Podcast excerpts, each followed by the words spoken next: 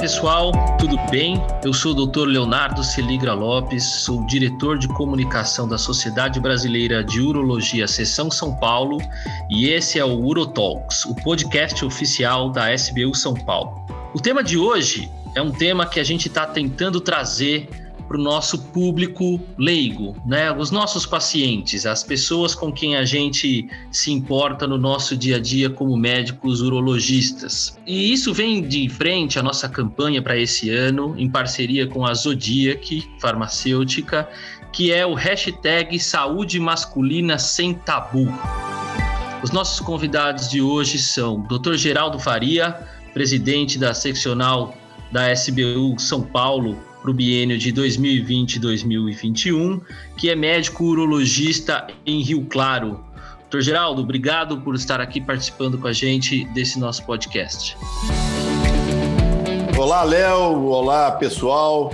É um grande prazer participar desse Urotalks, patrocinado pela Zodiac, para a gente falar aí para o público leigo sobre um assunto tão importante que é a saúde masculina.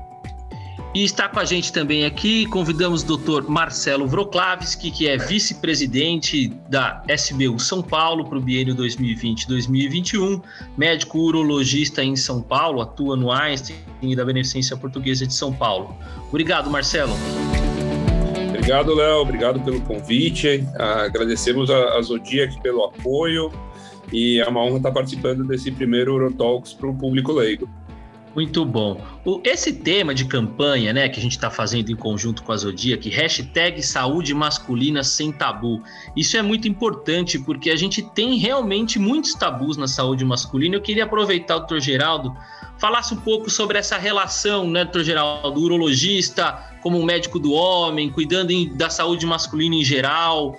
Um, uma introdução assim para a gente entender por que, que a gente está nessa campanha. É interessante a gente lembrar alguns aspectos é, que fazem uma reflexão. Né? Na realidade, se você imaginar o menino e a menina até os seus sete, oito anos de idade, tem como médico que os acompanha o pediatra. Né? A mãe leva os seus filhos, tanto a menina como o menino, no pediatra, e a partir aí do início da adolescência, a menina é encaminhada ao ginecologista, né? A mãe acompanha o ginecologista e o menino ele não tem nenhum médico que possa fazer o seu acompanhamento. Não existe nenhum profissional é, que vá acompanhá-lo, eventualmente até a sua adolescência ou até que ele seja um adulto jovem, né? Com isso, a gente é, tem uma, um reflexo nesse tipo de situação que é que o homem acaba cuidando muito mal da sua saúde. É, quando a gente analisa, né, por exemplo, na idade adulta, na mesma faixa de idade, indivíduos adultos, para cada três mortes, duas são de homens. Os homens vivem, em média, sete anos menos do que as mulheres. Os homens têm mais doenças do coração, têm mais diabetes, têm mais pressão alta, colesterol elevado, homens fumam mais do que as mulheres. Então, tudo isso são fatores de risco que acabam prejudicando a saúde masculina, diminuindo a longevidade. Homens morrem mais cedo do que as mulheres. E, é, evidentemente, um médico que está capacitado para acompanhar o homem na sua plenitude, avaliando não só os aspectos relacionados à parte urológica, é sem dúvida nenhuma urologista. Sem, sem, dúvida. O, urologista, ele provavelmente é a porta de entrada do homem no, no, sistema de saúde. E aqui nós estamos conversando de SUS, nós estamos falando do sistema privado, e provavelmente os pacientes vão procurar a nós, né, nos nossos consultórios, é, como primeiro atendimento de rotina, aquilo que a gente chama de famoso check-up, né? Uh, Mas você podia falar para a gente um pouquinho dessa questão também, né? A gente teve aqui um episódio posterior que a gente falou sobre check-up do homem, né? Então, você podia falar um pouco para a gente essa questão dessa entrada do homem no, no, na questão do sistema de saúde, passar por urologista? É, não, sem dúvida, Léo. É, concordo plenamente com todos os pontos colocados pelo Geraldo, né? E é, chega a ser até tragicômico, né? Porque a, a, a próstata é o, um órgão um pouco traiçoeiro. É, a próstata é uma glândula que, que serve para reprodução, basicamente, e ela é responsável pelo câncer de maior frequência no homem, né? É, é o segundo câncer que mais mata e o crescimento benigno da próstata é a doença mais prevalente no homem a partir do momento que ele vai envelhecendo, né, com uma prevalência que chega até 60%, 70% em homens acima de 70 anos. E apesar de tudo isso, como o Geraldo falou, o homem vai menos ao médico e se cuida menos. Mas, pela próstata ter essas doenças de incidência muito alta, o urologista acaba sendo procurado com uma frequência grande. E aí, eu acho que faz parte da formação do urologista, que é uma especialidade única, porque tem a sua parte cirúrgica, mas também tem uma parte clínica muito importante, faz parte da formação do urologista entender o homem como um todo, né? Cuidar da saúde do homem global, não só da saúde da próstata. E aí a gente tem uh, que ter noções de cardiologia, de endocrinologia, de oncologia, para poder rastrear outros tumores, para poder entender se esse homem tem ou não diabetes, dislipidemia, né, aumento do, do colesterol, uh, faz parte do exame físico do homem quando ele vai no consultório do urologista aferir a pressão arterial para ver se ele não tem uh, picos hipertensivos, pressão alta, uh, as doenças urológicas estão intimamente ligadas com a saúde cardiovascular, então homens que se queixam de disfunção erétil, de impotência sexual, às vezes isso é só a ponta do iceberg para a gente diagnosticar uma doença coronariana, um problema de circulação mais grave. Então, é, eu acho que é extremamente importante a gente ressaltar que é, o homem realmente deve procurar o urologista, principalmente a partir dos 40 anos, mesmo que ele não tenha nenhum sintoma muito característico. Porque a partir das queixas dele, a partir da conversa que ele vai ter com o urologista, eventualmente ele vai poder tratar de outros outras doenças, outras afecções que não necessariamente são urológicas. Perfeito. Uh, o Marcelo falou bem, né? Nós estamos aqui com, com, um indivíduo, que é o indivíduo do sexo masculino, que tem um órgão que chama próstata, né? A próstata é uma glândula que está ali posicionada na parte anatômica do nosso órgão entre a bexiga e o canal da urina, e que tem ali com algumas funções básicas especificamente, ajudar na produção é, do líquido do sêmen, né? E também ter um pouco de grau de ajuda na questão da continência urinária. E, ele está ali, então, nós, nós homens e todos os homens têm esse órgão que é chamado de próstata. E o Marcelo comentou bem, né? E eu queria até que o doutor Geraldo clareasse isso um pouquinho para a gente. A próstata é um órgão que ela pode ter a doença benigna e a doença maligna, e isso é o primeiro tabu, né? Porque os homens já ficam todos preocupados. Eu tenho um problema na próstata, então ele é maligno, ele é sempre maligno. Uh, Geraldo, clareia para a gente aí a questão da, das doenças benignas e malignas da próstata. A próstata ela pode sofrer três tipos de doenças, né? três tipos de situações. A primeira delas é, seria a chamada hipertrofia prostática benigna. O que, que é isso? É o crescimento benigno desta glândula, como você disse, situada ali na saída da bexiga, envolvendo o canal da urina. E esse crescimento benigno da próstata, ele é comum é, nos indivíduos de idade mais avançada. A partir dos 40, 50 anos, já pode-se começar a observar um aumento progressivo da próstata, esse, a próstata é uma glândula importante na fase reprodutiva do homem, e passada essa fase reprodutiva, ela começa a sofrer transformações. O tecido prostático né, vai sendo gradativamente substituído, vamos dizer assim, por um outro tipo de tecido que vai aumentando o volume prostático. E esse aumento do volume da próstata pode promover é, dificuldades urinárias. Né? O aumento da próstata vai obstruindo progressivamente o canal da urina e o homem vai apresentar, então, sintomas de dificuldade urinária, de jato urinário mais fino e mais fraco, uma dificuldade para iniciar a micção, aumento da frequência urinária, principalmente começa a levantar mais vezes à noite. Então, esses são sintomas da hiperplasia prostática benigna. Outra doença que pode acometer a próstata é a prostatite. A prostatite é um processo inflamatório, infeccioso da glândula, ocasionado por vírus ou bactérias, e que também pode promover um aumento temporário da glândula, mas quase sempre, com o tratamento adequado, há uma regressão do processo. E a terceira doença é o câncer de próstata.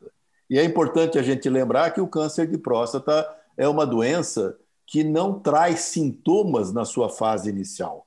O câncer de próstata pode aparecer numa glândula normal, de tamanho normal. Portanto, o homem pode ter a doença e não ter nenhuma manifestação.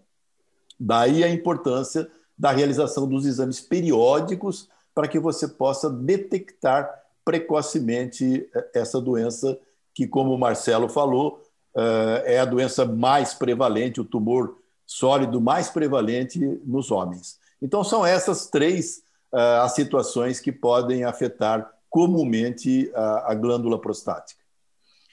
Nós estamos lançando esse podcast aqui no mês de julho, coincidentemente no dia 15 é comemorado, ou então pelo menos um alerta aí ao Dia do Homem, e isso pode trazer para a gente aí um, um, uma oportunidade da gente discutir essas questões relacionadas aos tabus da saúde masculina, né? Então vamos tentar focar um pouquinho aqui para a gente essa questão da doença benigna da próstata, né? E o aumento da próstata, como o doutor Geraldo falou, eu costumo dizer que se todos nós vivêssemos até mais de 100 anos, todos teríamos o crescimento da próstata, né? Mas a gente também tem que entender um pouco se existe alguma coisa que pode favorecer ou não esse aumento acontecer mais precocemente, mais rápido, uh, se muda alguma coisa em relação aos sintomas, Marcelo, tem alguma coisa que geralmente os pacientes às vezes vêm perguntando para a gente, mas doutor, tem alguma coisa que, que eu fiz, o que eu deixei de fazer, ou como eu sou, o que, que eu faço, eu posso melhorar isso? Como é que funciona? Então, Léo, é, só complementando o que o Geraldo comentou, eu acho que é interessante.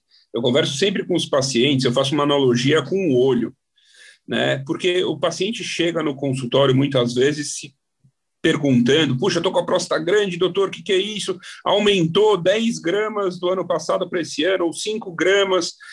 É, primeira coisa, ultrassom não é um bom exame para avaliação de próstata. Né? Então, acho que esse é um tabu, já que a gente está falando de tabus, esse é um primeiro tabu. Se a gente for ler as diretrizes, né, os guidelines da Sociedade Americana de Urologia, da Sociedade Europeia de Urologia, da Sociedade Brasileira de Urologia, ultrassom não faz parte do screening, ultrassom não faz parte do check-up para avaliação prostática. Para avaliação prostática, a gente usa PSA e toque retal, né?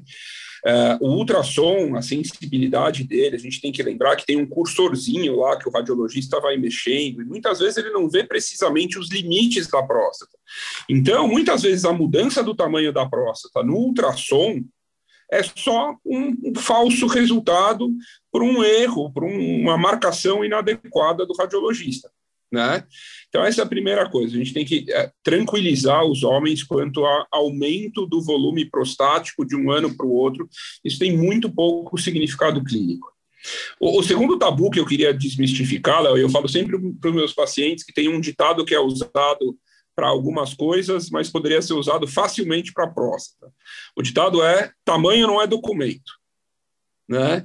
Usa-se para outras coisas, mas podia muito facilmente ter sido criado para próstata, porque tamanho não tem absolutamente nada a ver com risco de câncer de próstata. Tem câncer de próstata em próstata pequenininha, tem câncer de próstata em próstata grandona. E, como o Geraldo disse, quanto maior a próstata, maior a chance dele ter sintomas, mas isso não é uma relação diretamente proporcional. Tem homens que têm próstatas pequenininhas, que são uma tormenta, porque existe um componente fibromuscular, né? O, o tecido que dá sustentação para a próstata é, é, um músculo, e às vezes a, o tônus, a densidade desse músculo pode ser alta, e esse componente dinâmico da musculatura dificulta a micção. É, não é só o tamanho propriamente dito. E às vezes tem próstatas bem grandes, super aumentadas de volume, que trazem poucos sintomas. Então, tamanho não é documento. E a analogia que eu faço, que eu tinha comentado com o oftalmologista, com o olho, é que a próstata tem regiões distintas, né? Do ponto de vista embriológico, ela tem áreas que vêm de regiões, tem origens diferentes. E aí, o câncer de próstata, normalmente ele se desenvolve numa parte da próstata que chama zona periférica. E o crescimento benigno geralmente se dá pelo aumento da zona de transição, que é a região onde passa a uretra. Uh, a analogia com o olho, que é fácil de entender, é que a gente pode usar óculos ou ter problemas no olho. Uh, um pode ter miopia, o outro pode ter catarata, o outro pode ter glaucoma. É tudo no olho. Mas um não leva ao outro, quem tem um não tem mais chance de ter o outro. E na próstata é igual. É igual. Quem tem HPB, quem tem crescimento benigno, não tem um risco maior de ter câncer. Então, quem tem próstata grande, teoricamente não tem problema nenhum, a não ser que essa próstata grande traga sintomas, traga piora da qualidade de vida, traga alteração no processo miccional. Uh, do ponto de vista de cuidados, né, é muito difícil, não tem nada, não tem nenhuma evidência que a gente possa tomar alguma medicação ou fazer alguma coisa para prevenir o crescimento da próstata, que foi a sua pergunta. Mas a gente pode tratar o crescimento da próstata quando ele traz sintomas. Isso geralmente tem um fator genético associado que uh, hereditariamente a gente tem um risco maior ou menor de ter um crescimento maior ou menor da próstata. O, o, complementando o que vocês disseram, eu acho bem importante isso. Eu, quando às vezes vou dar aula para pessoal assim é, de comunidades, enfim, a, alunos de colégios, eu costumo dizer que o homem está mal acostumado a achar que o envelhecimento é normal que as coisas piorem, né? Que é normal. Ah, eu vou mais vezes ao banheiro, isso é normal. Eu enxergo mal, isso é normal. Ah, eu não estou com tanta disposição, isso é normal.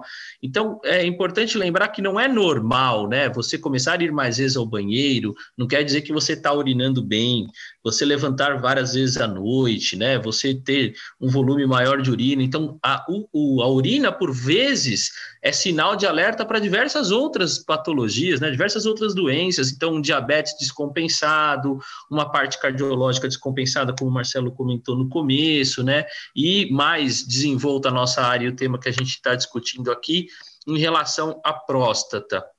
É, o Marcelo já adiantou alguma coisa, doutor Geraldo, em relação a, a exames, né? É, a, a, medicina, ela historicamente, a gente conhece que o bom exame, quando a gente é médico, a gente fala que o bom exame clínico do paciente é o exame físico, né? E lógico que as tecnologias trouxeram aí diversas modalidades de exames complementares para a gente. Mas falando especificamente de próstata, o, o, paciente que sai do consultório do urologista, ele pode ficar satisfeito com que tipo de avaliação em relação à próstata, em relação ao aumento da próstata?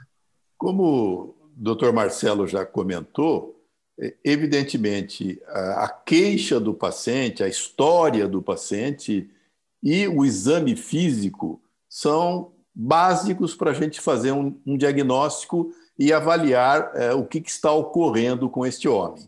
Então, a realização do exame de toque e a história do paciente, né, nos contando sobre o seu hábito urinário, é, com aquelas queixas que eu já relatei, se elas existem ou não, e a, a realização do exame do antígeno prostático específico são suficientes para a gente poder determinar se este homem está com a sua saúde prostática em dia. Então, basicamente, nós não precisamos é, executar exames mais sofisticados, e bem comentou aqui o Marcelo, o ultrassom é, não é um exame necessário, a não ser em circunstâncias especiais. É lógico que se é, no histórico deste homem, na avaliação física, no exame do toque, e alterações evidentes do PSA vão exigir outros exames um pouco mais sofisticados para a gente esclarecer melhor o que está ocorrendo. Mas, basicamente, a avaliação inicial é ouvir esse paciente, nos contar como é que ele está urinando, né?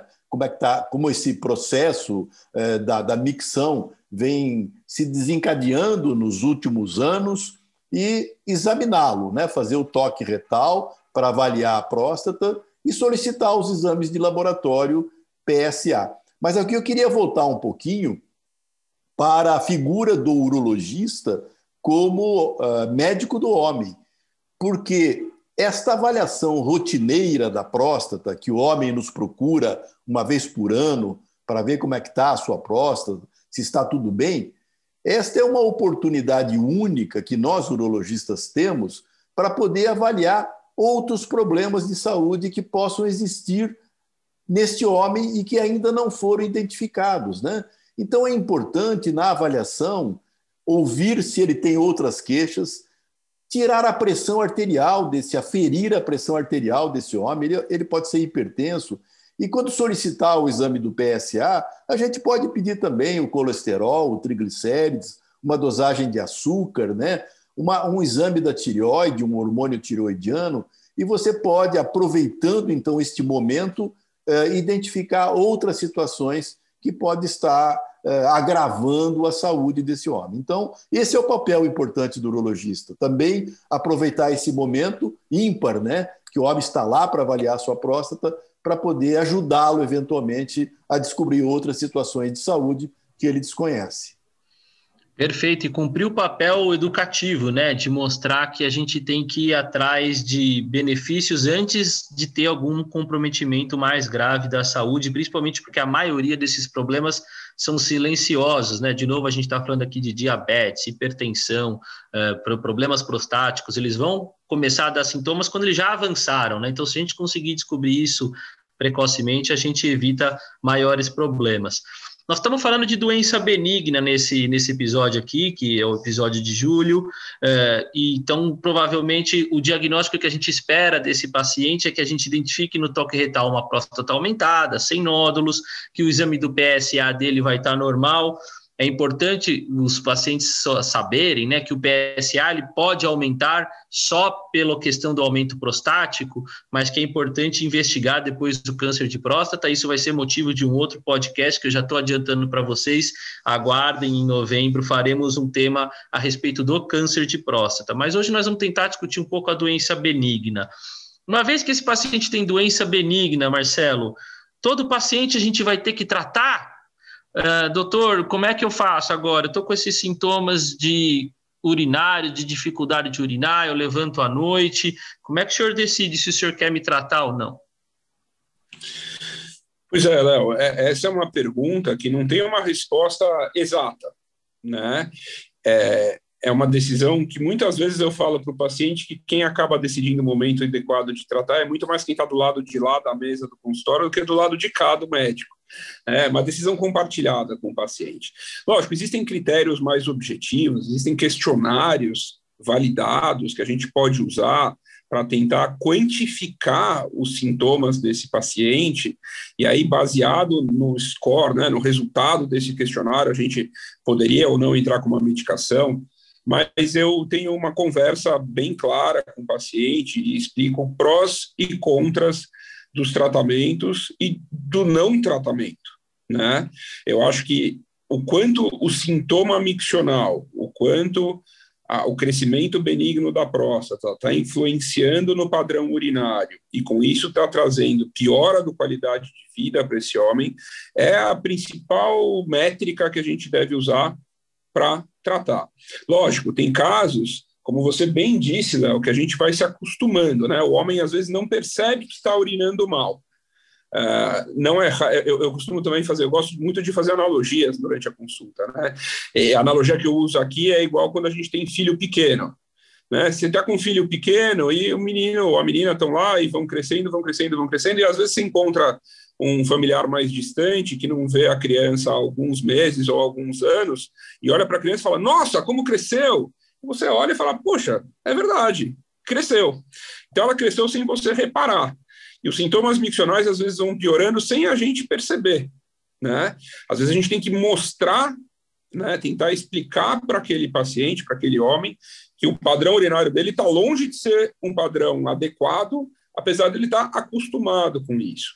E aí, às vezes, a gente acaba usando o ultrassom, né? Eu falei que o ultrassom não faz parte do screening, mas aqui é uma das situações de exceção, em que a gente vê não a próstata, né? De novo, o tamanho da próstata não é documento, mas a gente pode começar a ver os reflexos que o crescimento prostático trouxe na bexiga. Então, por exemplo, um espessamento da parede da bexiga, um resíduo de urina aumentado dentro da bexiga, a formação de pedra, de cálculos na bexiga, isso tudo é indício de que esse homem não está urinando bem e que ele merece tratamento, às vezes apesar dele estar acostumado sem uma grande interferência da qualidade de vida. Então a gente tem que levar em consideração essas duas questões. É, alguns sinais indiretos, né, ou, ou, seja, o que o paciente passa para você, e alguns sinais diretos que às vezes, direto, alguns sinais diretos que às vezes a gente pode identificar nos exames. Léo, eu, costumo... só queria, eu, Léo, só queria fazer Pode um comentário aproveitando o que o Marcelo falou, né? é, sobre duas coisas interessantes aí, a título só de, de brincadeira para a gente lembrar, né? É, coisas que a gente vai aprendendo né, no nosso dia a dia de consultório, e eu gravo duas delas, né? Muito, que me marcaram muito. A primeira delas é fazendo a entrevista com o paciente, eu perguntei: o senhor urina bem? Ele disse: sim, doutor, eu urino muito bem, eu, eu levanto cinco vezes à noite para urinar. Então ele, ele achava que, né, Marcelo, que é, urinar bem era levantar cinco vezes à noite, né? E uma outra coisa que também aprendi é como perguntar para o paciente, né, sobre a, a micção noturna dele, né? Uma vez eu perguntei ao paciente se ele se ele urinava, se ele levantava à noite para urinar, e ele me disse: Não, doutor, não levanto nem uma vez à noite. E depois, avançando na, na conversa, eu falei: Mas o que lhe incomoda? Ele falou: É que, que eu acordo à noite para urinar, depois não consigo mais dormir, então tem insônia. Mas o senhor me disse que o senhor não levantava à noite para urinar? Ele disse: Não, doutor, eu não levanto, eu pego o papagaio e urino ali na cama mesmo. Então, saber como perguntar ao paciente as, as questões da próstata também é importante, né? Esse dado que o, que o Marcelo falou Quantas vezes a gente recebe no consultório o paciente que foi a um médico gastroenterologista que pediu um ultrassom do abdômen e ele vem assustado no nosso consultório, porque no relatório do ultrassom diz lá próstata aumentada de tamanho. Né? E ele já vem preocupado que isso vai gerar. Será que é câncer? Será que eu vou ter que operar? Então, só complementando aí o que o Marcelo havia dito. Isso que o senhor comentou, doutor Geraldo, é, é exatamente o que eu falo para os alunos de medicina. Eu falo, vocês têm que ter uma, uma, uma pergunta ativa, né? E aqui fica o recado para o paciente também, né? Para o homem que está lá ouvindo a gente. A gente pergunta ativamente a, a respeito do seu modo de urinar, então perceba sempre o seu modo de urinar. E, de novo, voltando aqui, não é normal urinar mais vezes, não é normal urinar à noite, não é normal ter desconforto para urinar, e como o Marcelo falou, que a sua parte de urina esteja interferindo na sua qualidade de vida. Uma vez que a gente decidir fazer o tratamento, né, esse paciente está incomodado, esse paciente eventualmente tem alguma repercussão clínica que a gente definiu o tratamento, doutor Geraldo, é, é, muito comum os pacientes ficarem muito preocupados, né, aos tratamentos em que a gente vai ter opção. Qual é a nossa primeira opção de tratamento, na maioria das vezes, na maioria dos casos, quando os pacientes estão incomodados com sintomas urinários e têm aumento de próstata?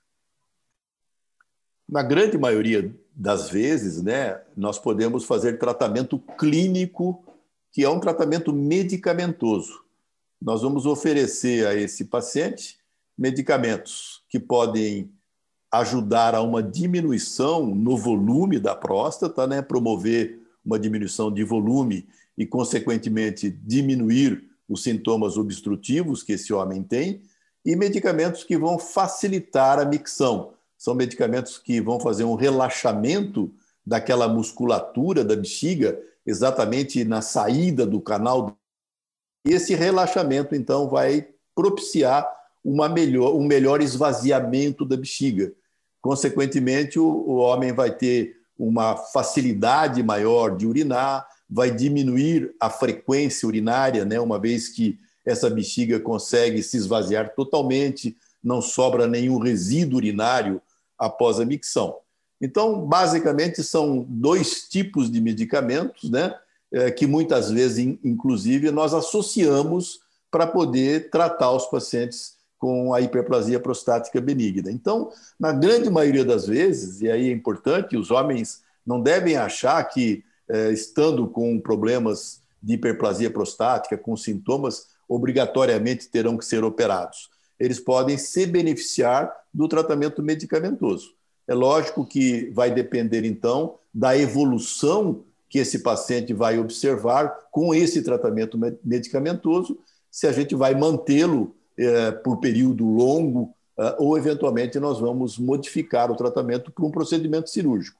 Mas, repito, a grande maioria das vezes, no, na grande maioria dos casos, nós teremos como primeira opção o tratamento medicamentoso. Só lembrar de alguns números que eu tirei do site da Sociedade Brasileira de Urologia, inclusive é, que tem lá à disposição para o público leigo também diversas informações em diversas patologias, né? Então, no site da SBU, o www.portaldaurologia.com.br e no site da SBU São Paulo, www.sbu-sp.org.br tem essas informações. Então, para o público saber, né, 80% da população que chegar até 90 anos vai ter o aumento da próstata benigna, 50% vai ter sintomas, mas é provável que cerca de 30% são o número de pacientes que nós vamos tratar de alguma maneira esses, esse problema relacionado à hiperplasia prostática. E Marcelo, para complementar então o tratamento, já que a gente falou que a grande maioria nós vamos tratar da maneira medicamentosa, né, como o doutor Geraldo falou, Existem algumas medicações que, que colaboram com esse sentido, às vezes usadas em associação, mas para alguns pacientes que têm alguns problemas específicos ou para aqueles pacientes onde a medicação já não está fazendo mais efeito, a gente realmente vai precisar partir para um tratamento cirúrgico que talvez aqui entre um outro tabu, né? É porque nós vamos lembrar que a gente está falando de doença benigna, né? Então, um dos tabus que a gente tem em cirurgia de próstata está relacionado às complicações da cirurgia de próstata, né? É, principalmente quando está relacionado ao câncer, que é a questão da preocupação em relação à continência, se vai perder urina, em relação à ereção, se vai ter impotência. É, explica para a gente basicamente qual que é a principal tratamento cirúrgico quando a gente está falando de doença benigna e a respeito desse tabu. Perfeito, Léo. Então, como você adiantou, uh, aqueles pacientes que falham a medicação, que a medicação deixou de ser efetiva, ou que o paciente não respondeu bem a elas. Aqueles pacientes que têm efeitos colaterais, que, que a medicação traz efeitos colaterais uh, ou pacientes que têm situações mais graves, mais avançadas do crescimento benigno da próstata, como pacientes que entram em retenção urinária, aqueles que realmente a bexiga trava e não consegue esvaziar, ou que começam a ter problemas renais, da função renal, porque não está esvaziando bem a bexiga, ou que têm infecções urinárias de repetição, ou que formam pedra dentro da bexiga, nesses casos, o tratamento medicamentoso muitas vezes não é suficiente, a gente precisa indicar o tratamento cirúrgico. O tratamento cirúrgico é, mais habitual é a chamada RTU de próstata, ou ressecção transuretral da próstata, que é um procedimento endourológico, é um procedimento feito pelo canal da urina, tá? em que a gente raspa a próstata. É como se fosse uma curetagem, é uma raspagem. O pessoal chama de rotorruter né? É, a gente abre o porque o canal da urina ele passa por dentro da glândula prostática e aí com o crescimento prostático a luz desse canal vai diminuindo. O objetivo aqui é ampliar essa luz. Eu faço uma analogia aqui mais uma com o pão francês, né? Na RTU de próstata, diferentemente da cirurgia para câncer de próstata, a gente não tira a próstata toda. Né? Quando a gente tem câncer, a gente faz a prostatectomia radical, em que é necessária a retirada completa da glândula. Aqui, na RTU, a gente só tira o miolo da próstata. E a analogia com o pão francês é porque o pão francês tem a casca, que é aquela amarelinha, laranjinha, e tem o miolo, branquinho. E se você pegar o pão francês de frente, você não vê o lado de lá. Agora, se você meter o dedo ali no biquinho do pão francês e for tirando o miolo, você chega do outro lado. A RTU é mais ou menos isso. A gente quer ampliar, quer tirar o miolo até enxergar o lado de lá. O lado de lá seria a bexiga. Tá? É, a RTU é a mais convencional, ela é feita com bisturi elétrico e hoje em dia existem algumas outras técnicas que envolvem, por exemplo, o uso de laser, em que a gente faz a vaporização do tecido. Então, em vez da gente raspar, a gente evapora esse tecido.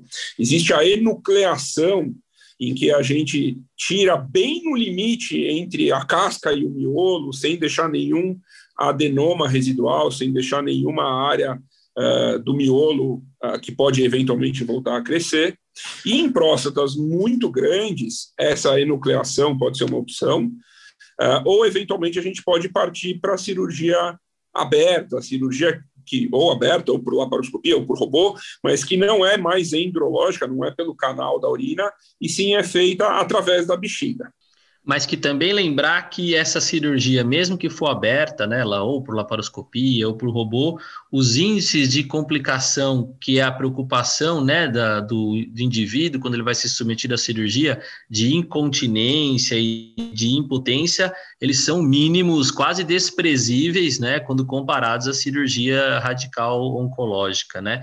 E a minha analogia, Má, só para também usar as, as analogias, a minha analogia é um pouco mais light, tá? Eu falo que é uma maçã e a gente tira aquele miolo da maçã e vai deixar só a casca, um pouco mais light do que um pão francês.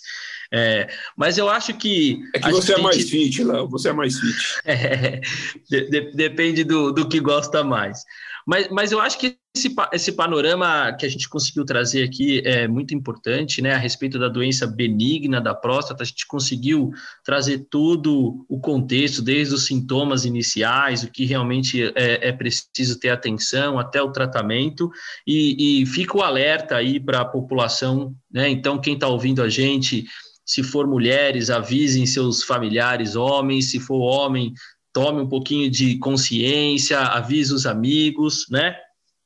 E, de novo, queria fazer aqui uma orientação. Nós temos na Sociedade Brasileira de Urologia mídias sociais em Facebook, em Instagram, onde diversas vezes a gente também está orientando a população a respeito de diversas patologias, no nosso site também aqui nos nossos podcasts. Então, quem está ouvindo a gente, lembra de acompanhar a gente nas nossas mídias sociais também.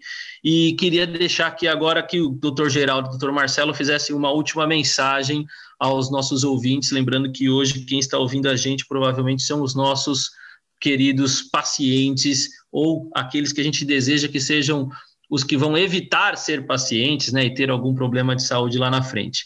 Marcelo, sua mensagem, por favor.